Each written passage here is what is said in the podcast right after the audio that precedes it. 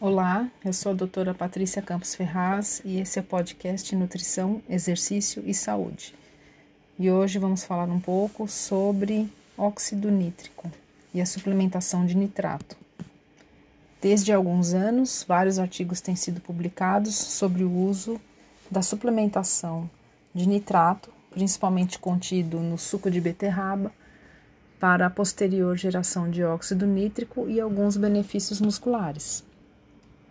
Recentemente foi publicada uma meta-análise por Gal e colaboradores no International Journal of Sports Nutrition and Metabolism, um importante jornal da área, mostrando, avaliando 73 trabalhos e os principais desfechos com relação ao desempenho.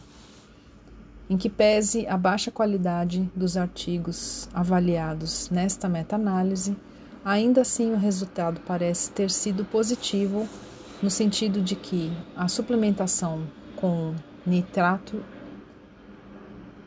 e posterior geração de óxido nítrico no músculo teve resultados na questão da performance, na redução do consumo de oxigênio em atividades aeróbias e na geração de força e potência em determinados exercícios.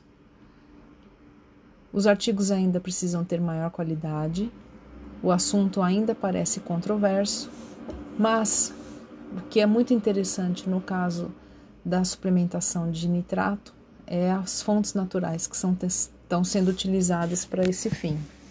Então, no mínimo, nós estamos usando alimentos que são bastante saudáveis de estar e podem estar presentes na dieta de qualquer atleta.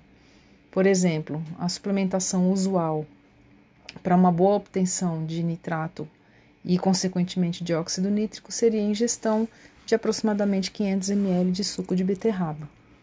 Um dos principais efeitos do óxido nítrico seria a dilatação dos vasos e o aumento da perfusão sanguínea na, no, nos tecidos periféricos, ou seja, nos músculos. O que, só, o que por si só é bastante interessante, inclusive para não só para desempenho, como também poderia ser interessante até para recuperação muscular. Então, nós temos ainda muito trabalho pela frente, mas os dados que eu vejo até agora me deixam bastante animada. Muito obrigada e até o próximo episódio.